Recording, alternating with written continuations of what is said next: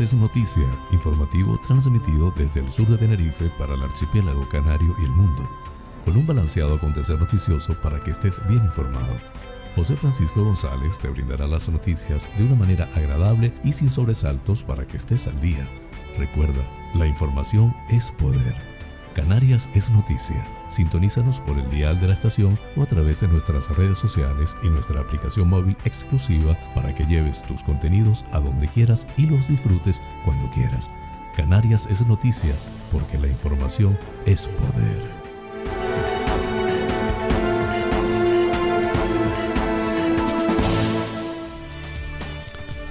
Lunes 15 de marzo de 2021. Amigas y amigos, sean todos bienvenidos a este espacio informativo, transmitido desde el sur de Tenerife para el mundo con las noticias más importantes del archipiélago canario, la España peninsular e internacionales. Soy José Francisco González y estoy muy complacido de llevarles este formato intentando les resulte balanceado y agradable dentro del convulso mundo en que vivimos. Dicho esto, comenzamos. El pensamiento del día.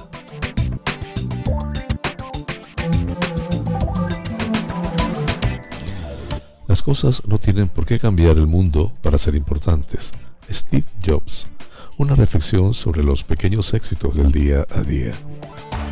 Titulares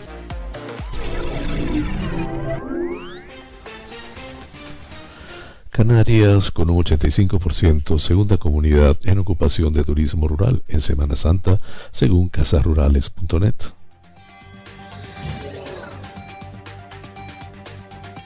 La FED tremendamente inquieta con la Consejería por el grandísimo problema con el transporte escolar en Canarias. Canarias ultima el programa de vivienda vacía alquiler cubierto a los propietarios 5 años y 600 casas en el mercado.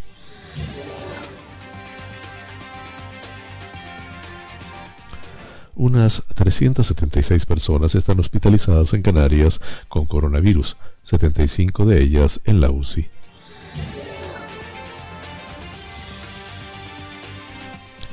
Canarias registra 5 agresiones a médicos en 2020.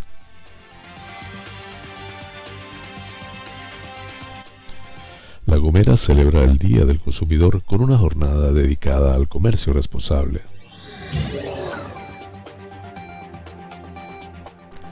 El Ayuntamiento de Santa Cruz de la, Palma abre el plazo para solicitar las ayudas al fomento y apoyo a los emprendedores.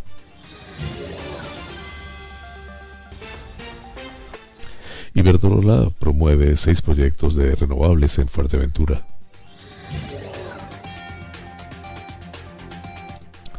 Cruz Roja distribuye 14.973 kilogramos de alimentos a 490 personas vulnerables del hierro. Las Palmas. Francis Candil Hidalgo engaña a los hosteleros una y otra vez con las terrazas Express.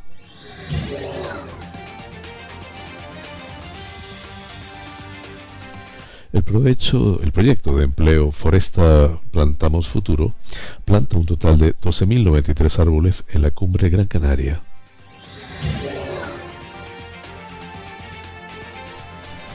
Coelho asegura que la variante marcará el futuro económico y social de Vallehermoso.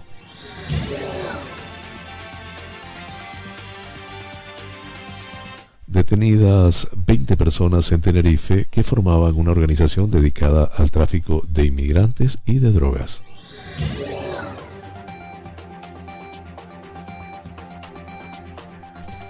El aeropuerto Tenerife Sur, con una 91,2%, lidera la caída de pasajeros en Canarias en febrero.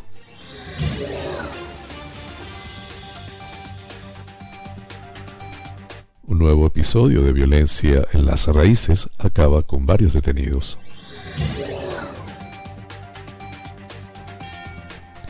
No se podía saber, el PP recupera frases famosas tras un año de la pandemia.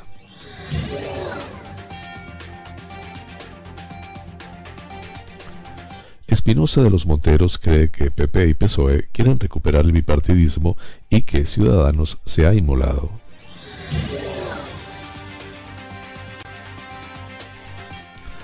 Rusia empieza a probar la vacuna Sputnik 5 en enfermos de cáncer.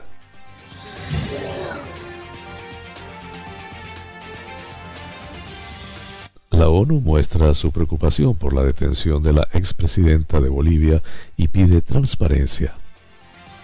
Así culminamos los titulares del día.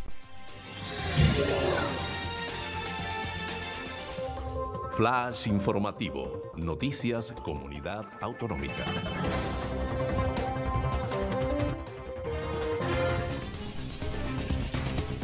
Canarias es la segunda comunidad autónoma con más ocupación de turismo rural en Semana Santa, con un 85% solo por detrás de Madrid, con el 96,4%, según datos del portal casasrurales.net, abarcando desde el jueves santo hasta el domingo de resurrección.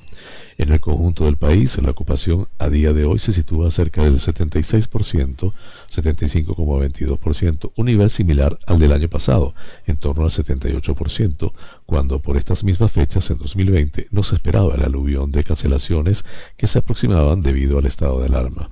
Este año existe cierto optimismo en el sector y aún existiendo restricciones de movilidad entre comunidades, muchos son los que se decantan por disfrutar del turismo rural dentro de su misma comunidad o provincia, han indicado desde el portal.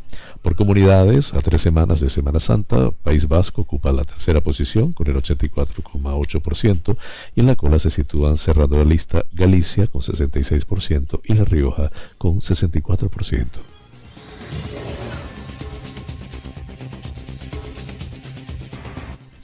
Presidente de la Federación de Empresarios del Transporte FED, José Agustín Espino, ha afirmado que los transportistas están tremendamente inquietos con la Consejería de Educación del Gobierno de Canarias por el grandísimo problema que hay con el transporte escolar, un asunto sobre el que entendió hay más palabras que voluntad por resolverlo.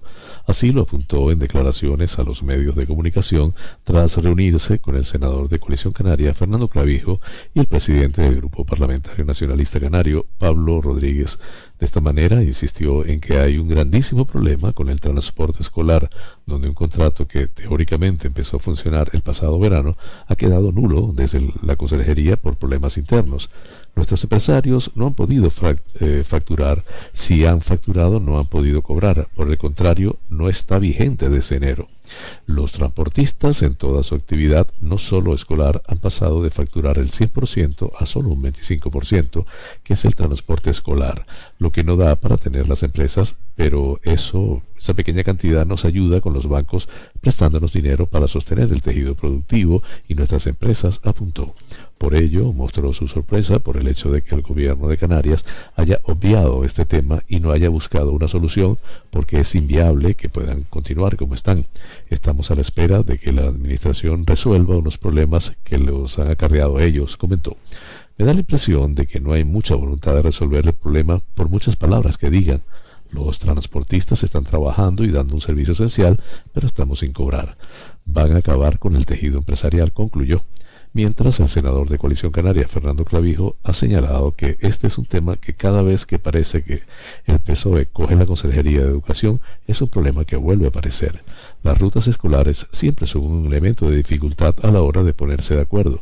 Siempre hay problemas a la hora de renovación y de los pagos, dijo.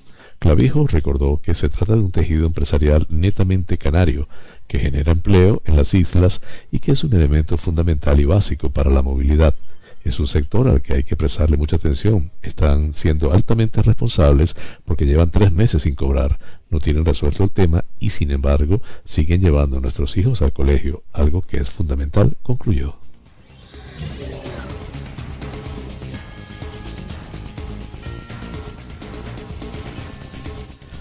Consejero de Obras Públicas, Transportes y Vivienda del Gobierno de Canarias, Sebastián Frankis, ha anunciado este viernes que su departamento pondrá en marcha en las próximas semanas el nuevo programa de vivienda vacía, gracias al cual el gobierno canario garantizará el pago del alquiler durante cinco años a los dueños de casas vacías para poder sacarlas al mercado y aumentar la oferta de viviendas en alquiler en las islas. Con esta medida, para la que se destina una partida de un millón de euros cada año durante cinco años, se calcula que pueden ponerse en alquiler a precios asequibles algo más de 600 viviendas en los próximos meses. En los próximos días cerraremos el encargo y la empresa pública Visocan para que gestione este programa, incluido el Plan de Vivienda 2020-2025 para incentivar a los propietarios de viviendas vacías para que puedan ponerlas a disposición de la comunidad autónoma, aseguró Frankis en un foro organizado por la cadena SER. A cambio, comentó, ellos tendrán la garantía de que el gobierno de Canarias velará por el pago de esos alquileres durante al menos un periodo de cinco años. Si pasado ese tiempo quieren volver a gestionar su propiedad, personalmente se les devolverá la vivienda en las mismas condiciones en las que fue entregada al gobierno. El modelo para poner en marcha este programa de vivienda vacía es similar al que ya se aplica en otras comunidades como Euskadi y Navarra, en el que se, firman contratos de cesión del usufructo entre los propietarios de viviendas vacías y el gobierno regional, y la administración paga al propietario todos los meses y durante cinco años, haya arrendatarios o no en su propiedad, o incluso si estos dejan de pagar la renta al gobierno. La Consejería ha establecido unos precios máximos de referencia según los metros cuadrados útiles de la vivienda para pagar a los propietarios la cesión del usufructo. Con estos parámetros, el gobierno pagaría por un piso de unos 75 metros cuadrados sobre los 500 euros. Por su parte, Visocan, siguiendo este modelo, se encargará de cobrar las rentas mensuales directamente a los inquilinos de esas casas, con alquileres adaptados a la situación social de cada una de las familias. De esta forma, los futuros arrendatarios han de ser demandantes de vivienda inscritos en el ICABI, cuyos ingresos mensuales por familia no superen los 2.200 euros al mes y la renta que pagaría nunca superaría el 30% de sus ingresos con un tope máximo de 450 euros al mes.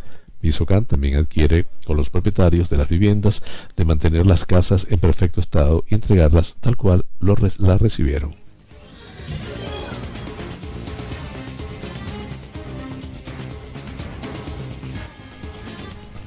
Unas 376 personas permanecen ingresadas en algunos de los hospitales de las Islas Canarias tras haberse contagiado del coronavirus, de los que 75 están en una unidad de cuidados intensivos UCI, según los últimos datos publicados por la Consejería de Sanidad. Además de los pacientes en UCI, hay otros 301 que están ingresados en planta hospitalaria. Por islas, Tenerife es la que más personas con coronavirus tiene ingresados con COVID, con 205. 34 en UCI y 171 en planta, por delante de Gran Canaria, que tiene 144 personas, 30 en UCI y 114 en planta. Ya a más distancia está en Lanzarote con 11 pacientes, 5 en UCI y 6 en planta, La Palma con 8, 4 en UCI, 4 en planta, Fuerteventura con 7, 2 en UCI y 5 en planta, y El Hierro con una persona en planta, mientras La Gomera no tiene personas hospitalizadas en la actualidad. En cuanto al total de casos activos, en Canarias hay 4.217, de los que 13.841 están en aislamiento domiciliario. Tenerife es la que más casos activos tiene con 2.092 1.887 en aislamiento, seguida de Gran Canaria con 1.778. 1.634 en aislamiento, Fuerteventura con 202, de los cuales 195 están aislados, Lanzarote con 97, con 86 en aislamiento y La Palma con 37, de los cuales 29 se encuentran en aislamiento. Finalmente, El Hierro tiene 7 activos, 6 en aislamiento y la isla de La Gomera cuenta con 4 casos activos, todos ellos en aislamiento.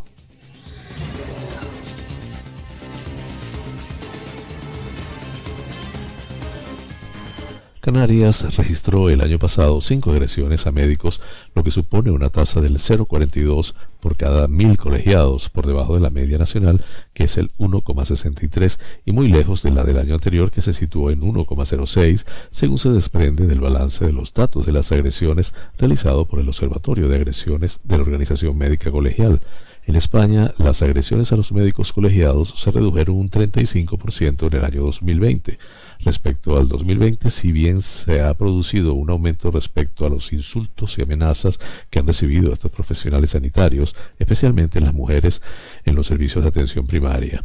En concreto, en 2020 se comunicaron 441 casos frente a los 677 notificados en 2019. Este descenso, según ha explicado el secretario general de la OMC, José María Rodríguez Vicente, se debe a los meses de confinamiento que se vivió el año pasado como consecuencia de la crisis sanitaria generada por el COVID-19. De hecho, el 29% de las agresiones registradas se realizaron por vía telefónica o telemática frente al 71% restante. Este nuevo contexto sanitario y asistencial ha provocado también un cambio respecto a las consecuencias de las agresiones que en 2020 fueron mayoritariamente no físicas, con un 56% frente al 44% de las físicas, invirtiendo la tendencia por última vez en los últimos años. Además, y respecto a los diferentes tipos de agresiones sufridas, en 9 de cada 10 casos se produjeron insultos y amenazas, mayoritariamente a mujeres, con el 60%, mientras que el 10% restante fueron agresiones que acabaron en lesiones físicas, sufriéndolas a la par hombres y mujeres por un 50% equivalente. Respecto a 2019 destaca el incremento de los insultos, un 10% más, a nivel global, de todas las agresiones sufridas, el 50% corresponde a mujeres frente al 43% de los hombres, registrándose un aumento de las agresiones registradas dentro del ámbito de la atención primaria, que supone más del 50% de los casos, 52% frente al 43% del año anterior.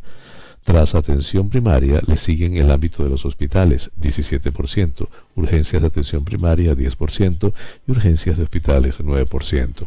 Por otra parte, durante el encuentro se ha presentado el curso online Agresiones a Profesionales Sanitarios, Fundamentos de Prevención y Protección y Respuesta, llevado a cabo por la Fundación para la Formación de OMC en colaboración con Fundación Mutua Médica y la Policía Nacional. Esta iniciativa, que se ha puesto en marcha el viernes 12 de marzo, tiene como objetivo aportar conocimientos y habilidades básicas al profesional sanitario para que sea capaz de mejorar su comprensión al problema de las agresiones de los pacientes y adquiera las competencias fundamentales para prevenir, protegerse y actuar. En el momento de pasar a la acción, de dejar los datos a un lado y para ello es necesario la formación. La Policía Nacional quiere formar a los médicos porque necesitan unas pautas de seguridad propia para erradicar o reducir al máximo todas las agresiones que sufren, ha señalado el interlocutor policial nacional sanitario Javier Galván, para asegurar que el curso facilitará la vida del profesional sanitario en su lugar de trabajo. La Gomera celebrará el Día del Consumidor con una jornada dedicada al comercio responsable. El Cabildo y la Cámara de Comercio de Santa Cruz de Tenerife, en su delegación de La Gomera, ha presentado este sábado la programación con motivo del Día del Consumidor que se celebra el lunes 15 de marzo. Se trata de una campaña cuyo objetivo es fomentar el consumo local en comercios de la isla como un mecanismo de dinamización para la economía y el futuro de La Gomera. Con el fin de promover el consumo y las compras desde ambas instituciones, se trabaja en la puesta en marcha de actividades para la promoción y fomento del comercio insular, trabajando así de manera conjunta en la promoción, conocimiento y difusión de información al consumidor sobre la oferta comercial de la isla. Así, hoy lunes 15 de marzo, a partir de las 11.30 horas de la mañana, la sede del Cabildo acogerá diferentes conferencias con la participación del director general de Comercio del Gobierno de Canarias, David Mille. Estas ponencias destinadas a los consumidores abordarán el fomento del consumo saludable de productos y servicios, así como la actividad del comercio responsable. Por su parte, los comercios adheridos a esta campaña podrán ofrecer descuentos especiales y exclusivos durante la jornada del 15 de marzo. Para la promoción de los mismos, los consumidores tendrán a su disposición folletos que informen sobre los comercios vinculados a esta acción. La campaña promovida por el Cabildo y la Cámara de Comercio cuenta con la colaboración del Gobierno de Canarias, los seis ayuntamientos y las asociaciones de empresarios de la isla, Reto en redes sociales. Yo compro aquí de la misma manera y con el fin de hacer partícipe al consumidor de la celebración de esta jornada, se pondrá en marcha el reto en redes sociales. Yo compro aquí. Para participar, los consumidores deberán subir un vídeo o una fotografía a su perfil de Facebook en el que muestren su comercio favorito de la isla y expliquen el porqué de su elección, mencionando en la publicación al perfil de Llévate la Gomera y añadiendo el enlace a la plataforma de venta virtual www.llévatelagomera.com. Entre los participantes del reto se llevará a cabo un sorteo en el que el ganador podrá disfrutar de un bono regalo en su comercio favorito.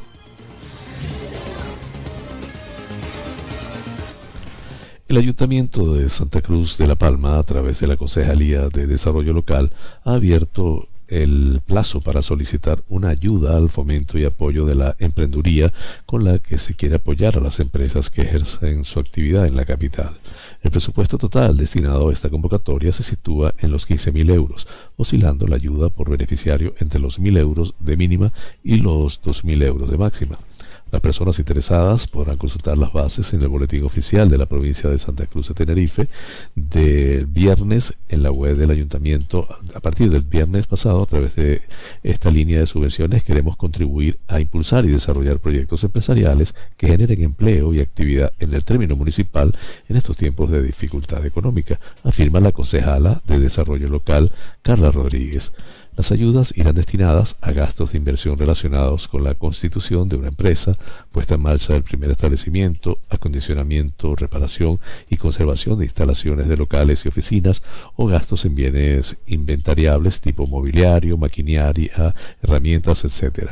El plazo de solicitud permanecerá abierto dos meses o hasta finalizar el presupuesto destinado a esta línea. En el caso de que varios proyectos empresariales obtengan la misma puntuación y a fin de establecer una relación entre las mismas, se dará prioridad, a aquellos proyectos que obtengan más puntuación en empleo.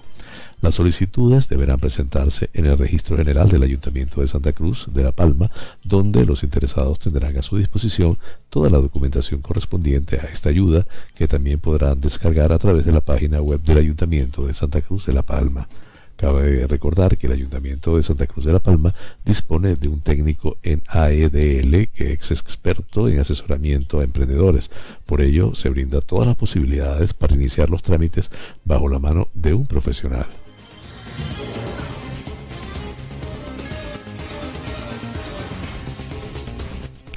Fuerteventura sigue siendo el objetivo de las multinacionales eléctricas y la apuesta decidida por las energías renovables que además acceden a grandes paquetes de financiación subvencionada desde Europa, en este caso con los fondos FEDER.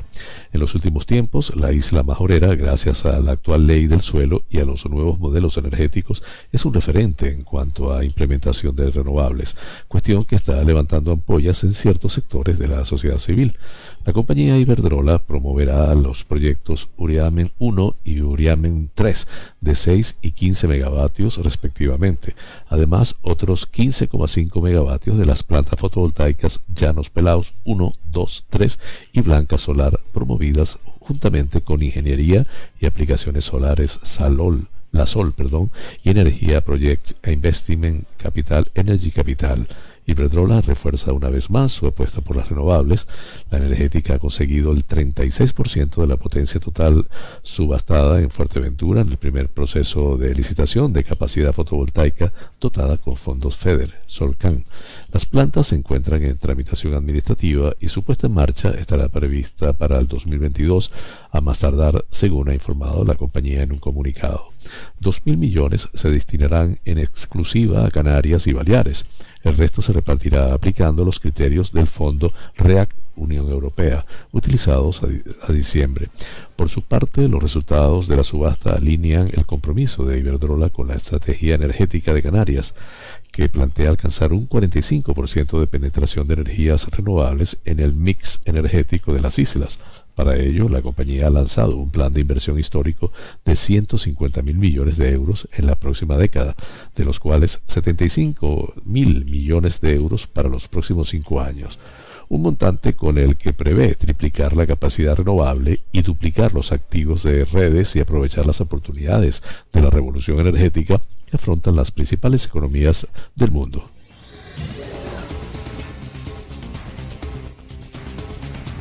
Cruz Roja Española distribuirá 14.973 kilogramos de alimentos a 490 personas vulnerables del hierro dentro de la tercera fase del programa 2020 de ayuda alimentaria. Este programa está cofinanciado en un 85% por el Fondo de Ayuda Europea para las Personas Más Desfavorecidas y en un 15% por el presupuesto nacional.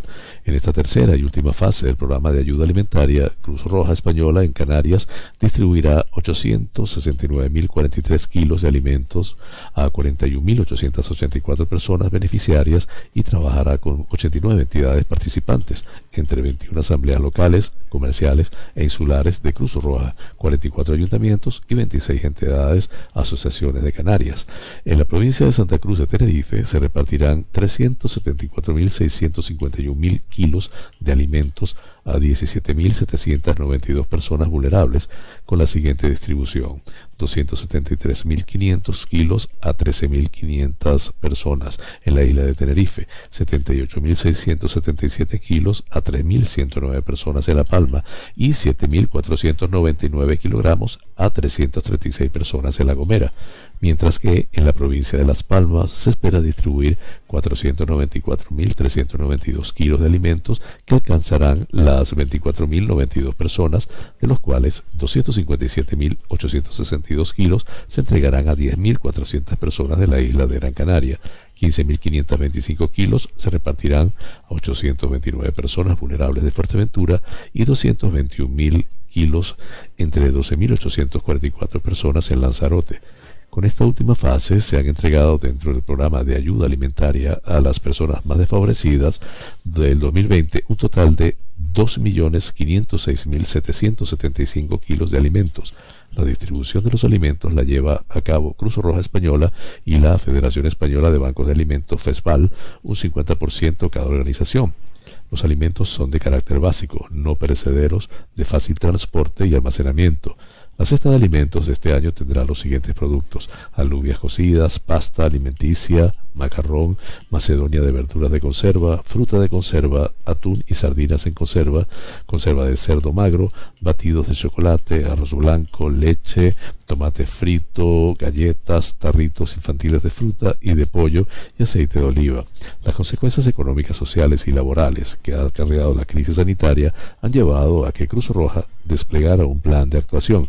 El plan responde frente al COVID-19 para dar respuesta a las necesidades emergentes, ampliando y adaptando la actividad ordinaria de la organización para hacer llegar más respuestas a más personas de la manera más ágil y eficaz posible en estas circunstancias. Concretamente, las ayudas para alimentación, además del programa FEAT, se han materializado a través de otras entregas de productos como cestas de alimentación y productos de higiene que se han hecho llegar a familias que quedaban fuera de otras ayudas y tenían sin cubrir estas necesidades. También a través de tarjetas de compra o tarjetas monedero con las que las familias acuden a destinos a distintos establecimientos en los que pueden adquirir su compra en función de sus necesidades y adquirir producto fresco, tan importante para una dieta sana y equilibrada. Todo esto se ha podido realizar gracias a la labor desarrollada por el personal voluntario que también de manera solidaria y comprometida se han involucrado en esta actividad. Hay que destacar que el 57,5% de las personas atendidas por Cruz Roja se sitúan en la, la pobreza extrema. El dato para la población general es del 2,9%.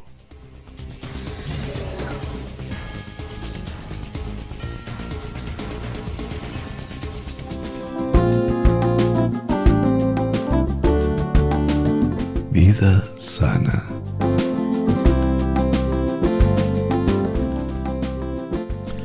¿Cuántas frutas y verduras hay que comer para vivir más? Un estudio de Harvard determina la cantidad y la combinación óptimas. Una investigación de Harvard eh, concluye que la ingesta diaria de dos porciones de fruta y tres de verdura se asocia con tasas de mortalidad más bajas. El hábito de comer diariamente dos porciones de frutas y tres de verduras se asocia con tasas de mortalidad más bajas, según concluye un nuevo estudio de investigadores de la Escuela de Salud Pública T.H. Kahn de Harvard, publicado en la revista Circulation.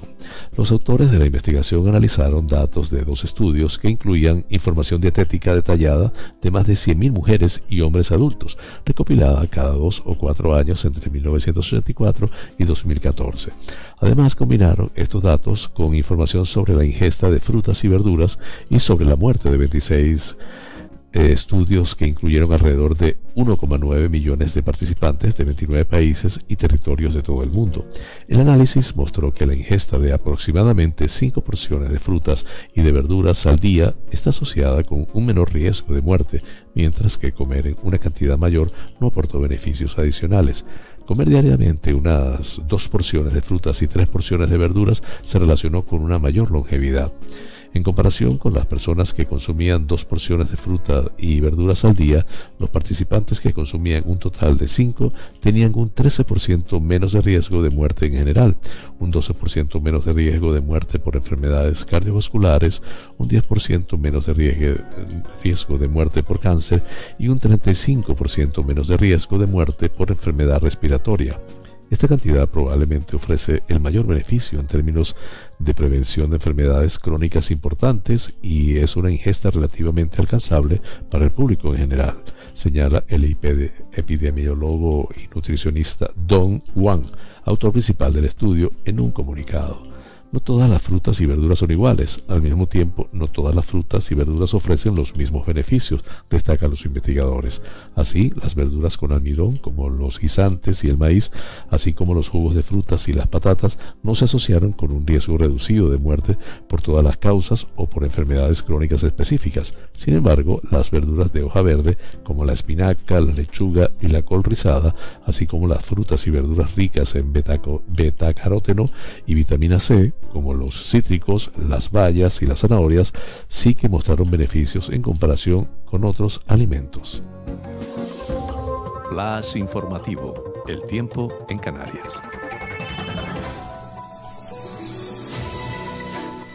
Intervalos nubosos en el norte de las islas de mayor relieve abriéndose amplios claros por la tarde.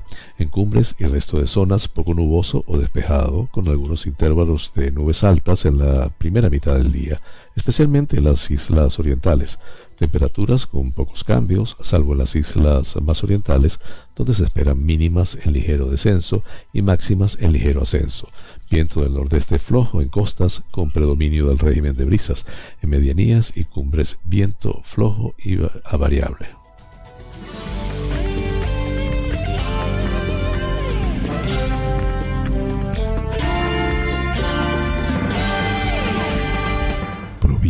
Las Palmas de Gran Canaria.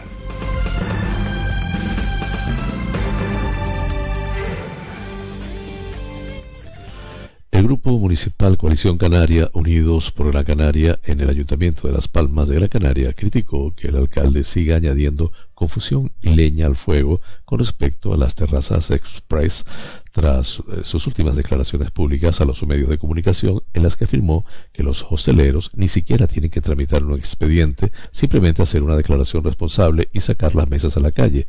Francis Candil afirmó que las palabras del alcalde van contra la ley, ya que las instalaciones de las terrazas solo se pueden someter a trámite mediante concesión administrativa o autorización expresa de la administración competente. Esto quiere decir que solo con la declaración responsable del empresario no se pueden instalar terrazas. Augusto Hidalgo continúa confundiendo a los hosteleros y jugando con el pan de miles de sus trabajadores. Su anuncio va en contra de la ley, subrayó el edil. El portavoz de Coalición Canaria, Unidos por Gran Canaria, acusó al alcalde de generar falsas expectativas al sector a las que no se puede responder con el cumplimiento de la ley y de la ordenanza que existe en el Ayuntamiento de Las Palmas de Gran Canaria, porque los servicios municipales que atienden la responsabilidad de autorizar dichas instalaciones no pueden hacerlo tan solo con la declaración responsable. Con todo, Francis Candil indicó el alcalde es un insensible con el sufrimiento y la agonía a la que se ha visto sometida la hostelería y la restauración en esta ciudad. No es de recibo que aún siga sin crear el procedimiento de tramitación de solicitudes para la ampliación de las terrazas o la instalación de las mismas y lejos de hacerlo genere un caos mayor que nada ayuda a los empresarios y trabajadores del sector.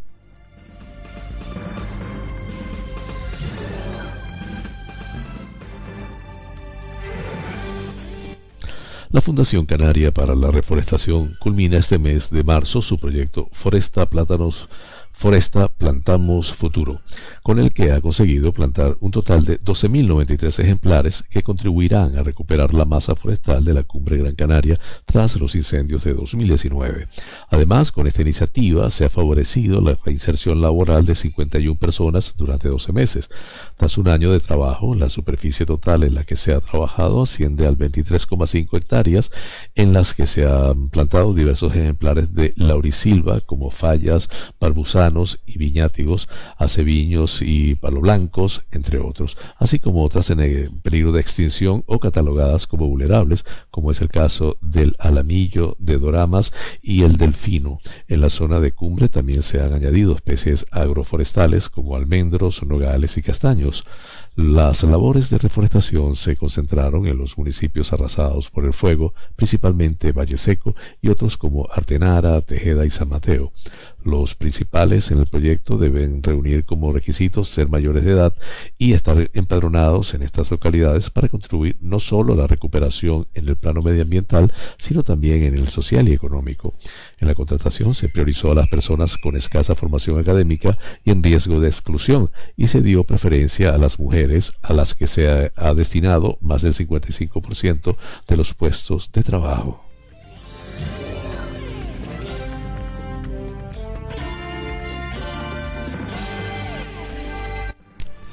El alcalde de Vallehermoso, Emiliano Coello, ha asegurado este viernes que la aprobación definitiva del proyecto de la variante de Vallehermoso paso previo para que salga licitación definitiva, es la mejor noticia que podían recibir los habitantes del municipio que atiende a una reivindicación histórica que marcará sin lugar a duda su futuro económico y social. Pocas obras en la isla tienen la trascendencia real de la variante, ya que no solo facilitará, facilitará la, vertebrar la conexión entre el norte y el sur, sino que mejorará la vida de los habitantes de los barrios de los Rosales y la ladera al brindarles una mayor seguridad y nuevas zonas de aparcamientos. Apuntó el edil, por este motivo, eh, tuvo palabras de agradecimiento a todas las administraciones que han permitido que hoy Vallehermoso esté a las puertas de dar un cambio histórico al unir la mejora de la conectividad que nos permitirá el nuevo tramo de la GM1 con la remodelación que está realizándose en las calles en el marco de la nueva zona comercial abierta y la imagen de renovación que ofrecen en muchas viviendas acogidas a las obras del área de regeneración y rehabilitación urbana de Vallehermoso.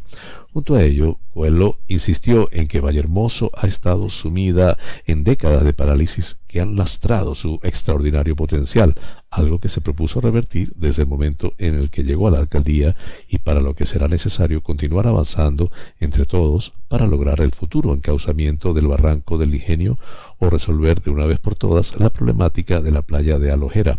En referencia al encauzamiento, el edil aseguró que esta obra resultará fundamental para salvaguardar las condiciones del desarrollo urbano, solventar muchos problemas actuales, como es el de la falta de aparcamientos, y consolidar el casco como núcleo principal del municipio. Finalmente pidió un empuje definitivo al gobierno central para hacer realidad la rehabilitación de la playa de Alojera e impulsar así la economía y la creación de empleo en esta zona de, esta zona de Valle Hermoso, castigada por los errores de planificación del pasado, pero con un futuro turístico indudable al encontrarse en uno de los parajes más espectaculares de esta vertiente de La Gomera.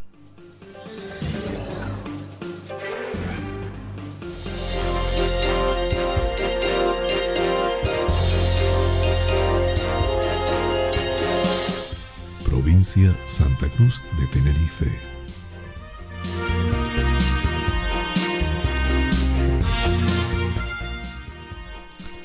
La Policía Nacional ha detenido a 20 personas, 14 marroquíes y 6 españoles en la isla de Tenerife y ha desarticulado una organización criminal dedicada presuntamente al tráfico de inmigrantes irregulares y al tráfico de drogas entre Marruecos y España. Según ha informado la Jefatura Superior de Policía de Canarias, la organización trasladaba a los inmigrantes desde la costa occidental marroquí hasta el archipiélago canario en embarcaciones precarias en las que también introducen hachís. De esta manera, con la operación policial se ha evitado la salida inminente de una patera en la que iban a viajar al menos dos inmigrantes, mientras que a los detenidos se les imputa delitos de tráfico ilegal de personas, tráfico de drogas y otros delitos contra el patrimonio. Por su parte, tras diversas gestiones, los agentes pudieron constatar la existencia de un entramado criminal asentado en Tenerife que se dedicaba a introducir inmigrantes irregulares en las islas. De igual modo, los policías corroboraron también que el entramado criminal utilizaba los viajes para introducir en las embarcaciones sustancias estupefacientes y estiman que el beneficio obtenido por la organización podría acceder a más de 300.000 euros. El operativo policial se ha desarrollado en dos fases. La primera se desmanteló parte de la organización criminal cuando se disponían a realizar un intercambio de un kilo de cocaína por 30 kilos de hachís y una importante suma de dinero en efectivo. Aquí, los investigadores acreditaron la presencia de un migrante llegado en patera a Gran Canaria que había sido trasladado por los detenidos a la isla de Tenerife. Esta persona trabajaba en el restaurante que regentaba uno de ellos sin contrato de trabajo y vivía en un trastero situado en la planta baja que carecía de las mínimas condiciones de habitabilidad, sin luz, ventilación, aseo, etc., en una situación precaria, mientras en la segunda fase se ha desmantelado el entramado criminal y se ha evitado la salida inminente de una patera desde Marruecos con unas 12 personas, Además, los migrantes eran utilizados para realizar la descarga de la sustancia estupefaciente que era trasladada. Por último, los agentes han llevado a cabo un total de nueve registros domiciliarios en Tenerife en los que se han incautado unos 50 kilogramos de hachís, 1,5 kilogramos de cocaína, 63.870 euros en metálico, seis vehículos, una motocicleta, 12 terminales telefónicos y diversa documentación.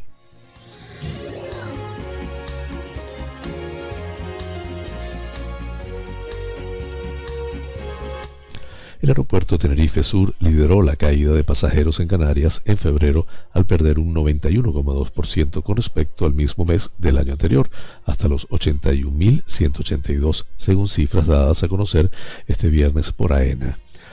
Por detrás se situaron el de Lanzarote con un 90% menos y 54.278 pasajeros, Fuerteventura menos 84%, 73.957 pasajeros. Gran Canaria con un menos 83% con 183.157 pasajeros. Tenerife Norte con un menos 66,4% con 147.471 pasajeros. La Palma menos 65,7% con 40.370 pasajeros. El Hierro menos 42% con 11.006 pasajeros. Y La Gomera con menos 27% y 13.506 pasajeros. En febrero los aeropuertos de la red de AENA en España cerraron el mes con 2.229.568 pasajeros, lo que supone un 86,8 menos respecto al mismo mes del año pasado, registrando 59.579 movimientos de aeronaves, un 62% menos, y 69.666 toneladas de mercancía, un 16,7 menos. De la cifra total de viajeros registrada en febrero, 2.210.617 correspondieron a pasajeros comerciales, de los que 856.799 viajaron en vuelos internacionales, un 92% menos que en febrero de 2020, y 1.353.818 lo hicieron en vuelos nacionales, un 77,2% menos. El aeropuerto Adolfo Suárez en Madrid Barajas registró el mayor número de pasajeros en el segundo mes del año con 752.969, lo que representa un descenso del 82,9% con respecto a febrero de 2020. Por detrás se le siguen Josep Terradelas, Barcelona El Prat, con 286.650, menos 91%, Gran Canaria con 183.157, que representa un 83% menos, Tenerife Norte, Ciudad de la Laguna con 147.471.000, que representa un 66% menos, Palma de Mallorca con 141.657, menos 84%, Málaga, Costa del Sol con 105.172, que es un menos 90%, y Tenerife Sur con 81.182, que representa el menos 91,2%.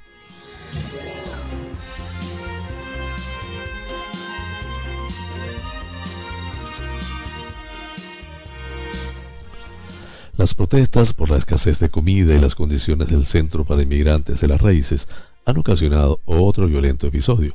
Volvió a ocurrir en la tarde de este sábado, un grupo de magrebíes se enfrentó a los encargados de la seguridad en el viejo acuartelamiento de Las Raíces, donde se encuentran 1.500 personas. El motivo principal es la escasez y la mala calidad de la comida, como han venido denunciando los inmigrantes durante semanas. La trifulca acabó con los encargados de seguridad descargando contra el grupo de jóvenes que protestaba, a la vez que se alertaba a la policía local y a la Policía Nacional para que acudieran al centro cuanto antes. En las imágenes de un vídeo grabado en el interior del comedor se evidencia el momento de máxima tensión vivido. Al llegar las unidades policiales, se efectuaron varias detenciones, al menos seis, Fue necesaria la presencia de ambulancias para atender a varios jóvenes heridos durante el enfrentamiento con la seguridad. La plataforma Asamblea de Apoyo a Migrantes de Tenerife denunció la violencia con la que actuó la policía y la seguridad privada del centro. Es el último episodio violento de una situación que ya es insostenible.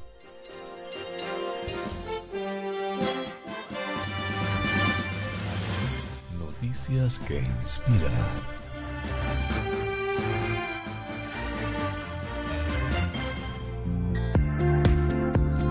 Mujer trabaja limpiando pisos en hogar de ancianos para ver a su padre durante la pandemia. Una hija trabajadora sorprendió a su padre cuando entró a su residencia de ancianos con un uniforme de empleada. Ella había aceptado un trabajo a tiempo parcial lavando platos y fregando suelos en la residencia de Minnesota para poder pasar más tiempo con él.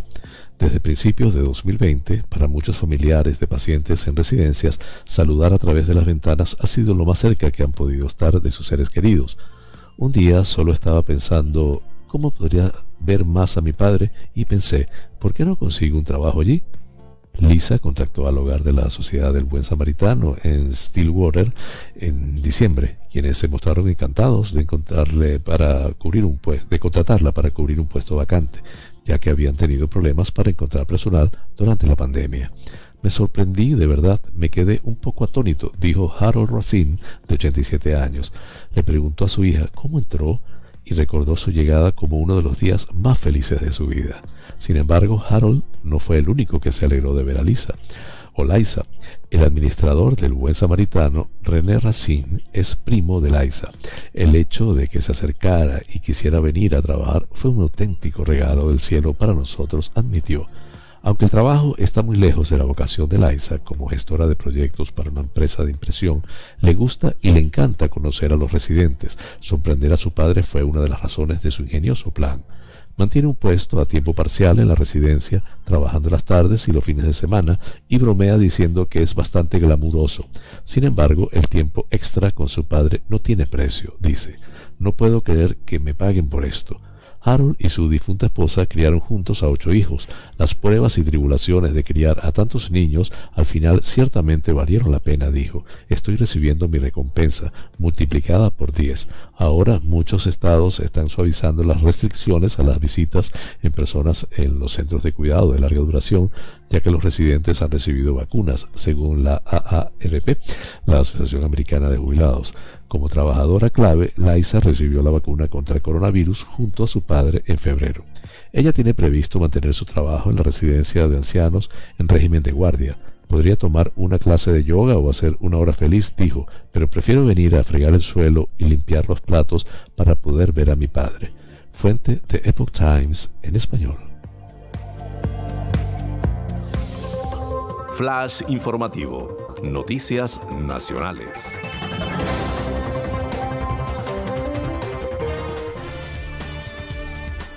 Con el título No se podía saber, el PP ha lanzado en las redes sociales una campaña que denuncia la nefasta gestión de la pandemia que ha hecho el gobierno en el primer aniversario de la declaración del estado de alarma, con un vídeo elaborado a base de frases pronunciadas por las autoridades políticas y sanitarias que se han hecho famosas. El vídeo, que circula por las redes sociales de todos los dirigentes y parlamentarios del PP, incluye frases como la del presidente del gobierno Pedro Sánchez, trasladando certezas, garantías y tranquilidad el 21 de febrero, o del director del Centro de Coordinación de Alertas y Emergencias Sanitarias, Fernando Simón, cuando aseguró que España no va a tener, como mucho, más allá de algún caso diagnosticado, o puede ser que algún caso fallezca en nuestro país. La campaña del PP la ha lanzado el presidente Pablo Casado con un primer mensaje de Twitter en el que denuncia que la incompetencia del gobierno y su rechazo al plan sanitario y económico propuesto por su partido deja 100.000 muertos, 3 millones de enfermos y 6 millones de desempleados. Casado asegura también que el PP exigirá una comisión de investigación y aprovecha para enviar su afecto a víctimas y sanitarios. Para el PP este ha sido un año de mentiras e ineficacia en el que no hay propaganda que tape la nefasta gestión de Sánchez de la crisis, por lo que lamenta que España tenga el peor gobierno en las circunstancias más, difíciles. El vídeo también incluye la afirmación del exministro de Sanidad Salvador Illa de que no hay mascarillas para todo el mundo, pero es que no es necesario el uso de mascarilla, y de la ministra de Igualdad Irene Montero, quien aseguró el 8 de marzo que nadie duda de que la gestión que están haciendo los expertos minuto a minuto es la adecuada. Finalmente, la vicepresidenta y ministra de Economía, Nadia Calviño, también es recordada por su frase sobre el impacto poco significativo que el coronavirus iba a tener en la economía.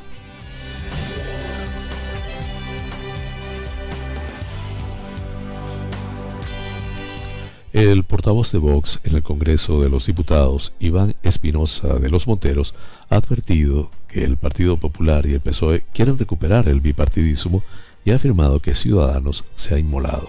PP y PSOE ya están mostrando de que, va, a va a ir en realidad esta campaña de recuperar el bipartidismo del PSOE que construyó Zapatero y el PP de Rajoy, ha señalado este domingo Espinosa de los Monteros en una publicación en su cuenta de Twitter, en referencia a las elecciones de la Comunidad de Madrid convocadas por Isabel Díaz Ayuso. Asimismo, el portavoz de Vox ha destacado que Ciudadanos se ha inmolado. El PSOE está a la baja en Madrid y el PP en España. Ciudadanos se ha inmolado, el PSOE está a la baja en Madrid y el PP en España. Solo queda Vox subiendo. Por eso ambos quieren frenar a Vox, ha asegurado Espinosa de los Monteros. Culminamos así las noticias nacionales. Flash informativo. Noticias internacionales.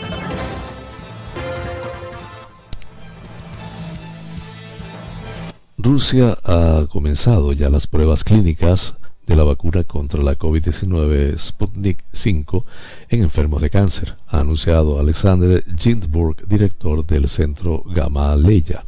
De manera separada ya han comenzado las investigaciones en enfermos oncológicos, ha dicho Ginsburg a la televisión pública rusa. El científico ha subrayado que en estos momentos no existe ninguna enfermedad oncológica que pudiera estar contraindicada contra esa vacuna. La única excepción son aquellos casos cuando el enfermo se encuentra bajo quimioterapia y toma fármacos que impiden la multiplicación de las células, ha matizado. En dichos casos, ha precisado, la vacuna no le hace nada malo, pero al mismo tiempo no se alcanza el efecto deseado de la vacunación. Ginsburg también ha desaconsejado el empleo de Sputnik 5 en el caso de las personas que sufran complicaciones alérgicas graves. El centro Gamaleya colabora en el estudio de los efectos de la vacuna en los enfermos de cáncer con el principal oncólogo del Ministerio de Sanidad, Andrei Caprin. El científico ha destacado que Sputnik 5 ha demostrado la misma efectividad en todos los segmentos de edad, incluso los mayores de 60 años, entre los 4 y 6 preparados contra el coronavirus que hay en el mundo, por lo que vemos, Sputnik 5 ocupa por sus cualidades el primer lugar, ha resaltado. Además, ha considerado que aquellas personas que ya contrajeron el virus pero tienen pocos anticuerpos deberían vacunarse igual que los que nunca han resultado infectados. La duración de los efectos inmunológicos de esta vacuna será muy prolongados. Esperamos que sean dos años o más, ha agregado. La Agencia Europea de Medicamentos, EMA, inició la pasada semana el proceso de evaluación de Sputnik 5, un paso que debería conducir a una licencia para su uso en territorio de la Unión Europea.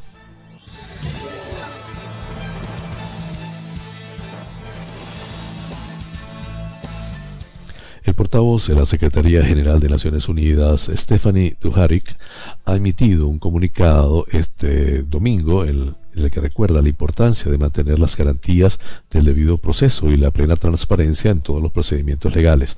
Asimismo, el portavoz ha incidido en los importantes pasos dados por todos los actores bolivianos hacia la consolidación de la paz y ha reiterado el compromiso de las Naciones Unidas de apoyar estos esfuerzos, incluso mediante la facilitación del diálogo político y la promoción de los derechos humanos. Este mismo mensaje ha sido compartido por el alto representante para la política exterior de la Unión Europea, Josep Borrell, quien ha solicitado resolver las acusaciones del caso golpe de Estado en el marco de una justicia transparente y sin presiones públicas políticas respetando la independencia de poderes. También Borrell ha añadido que el diálogo y reconciliación son cruciales para este caso, así como ha asegurado que la Unión Europea continuará apoyando a Bolivia. Los hechos que están ocurriendo en Bolivia también han sido comentados por la subsecretaria interina para el hemisferio occidental del Departamento de Estado en los Estados Unidos, Julie Chung, quien ha instado este sábado a través de Twitter a que Bolivia defienda todos los derechos civiles y garantías del debido proceso de la Convención Americana sobre Derechos Humanos y los principios de la Carta Democrática Interamericana. Los estadounidenses y muchos otros en América saben por experiencia la necesidad de salvaguardar y renovar constantemente el gobierno democrático de por y para el pueblo, ha remarcado. Asimismo, la misión de Bolivia de la Oficina de la Alta Comisionada de Naciones Unidas para los Derechos Humanos, Michelle Bachelet, ha demandado este sábado la importancia de que en todo proceso se observen estrictamente las salvaguardas del debido proceso, lo que implica asegurar que toda persona cuente con una defensa adecuada y sea sometida a un juicio justo, independiente e imparcial en el que se garantice la publicidad del proceso y no se empleen tipos penales ambiguos o desproporcionados. Con este tema culminamos las noticias internacionales.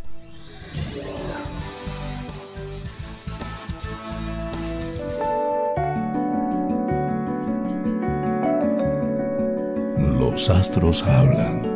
Un viaje por el maravilloso mundo de los signos del zodíaco.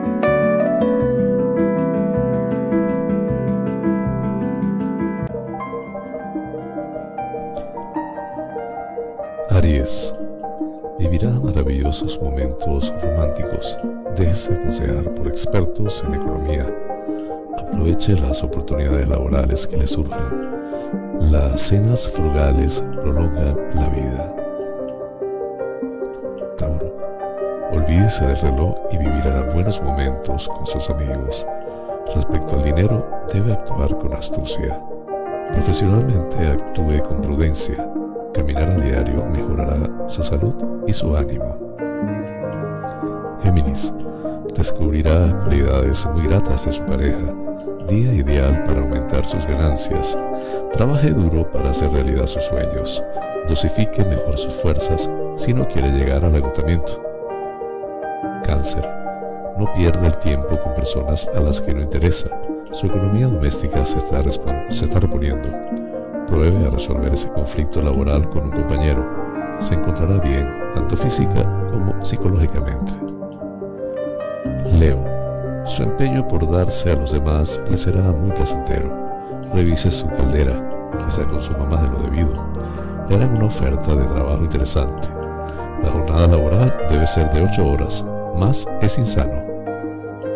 Virgo, convoque esa comida familiar que tanto desea la especulación puede perjudicar su situación económica. Controle su agresividad en el trabajo. Relájese. Tiene que huir de la crispación. Libra. La familia será su gran apoyo y el mayor motivo de alegrías. Si presta dinero, asegúrese de que se lo van a devolver. Llega una mejora en su trabajo. Jornada ideal para alcanzar un equilibrio físico y mental. Escorpio posibilidad de vivir una nueva aventura amorosa. Procure gastar poco, aunque puedan acusarle de tacaño. Cautela en el plano laboral. Aléjese de propuestas poco fiables. No olvide esa revisión sanitaria pendiente. Sagitario. Está predispuesto a la discusión con su pareja. Evítelo. Puede que le toque un dinero a la lotería. Disfrútelo. Intente conseguir un buen ambiente laboral. Se encuentra alegre y en buena forma. Capricornio. Estabilidad amorosa. Puede tener algún problema por cuestiones de dinero. Ambiente laboral muy tranquilo y despejado. Practique un deporte que le guste. Active su cuerpo. Acuario. Aparecen los celos en, en su relación. No está empleando demasiado bien su dinero. Aplíquese más en el trabajo o le pisarán el terreno. Sería conveniente para su salud un periodo de descanso. Piscis si su corazón está libre, láncese a nuevas relaciones. Le va de maravilla con el plan económico establecido. Los apoyos de sus superiores favorecerán su labor. Vigile su salud, ya que puede verse algo alterada.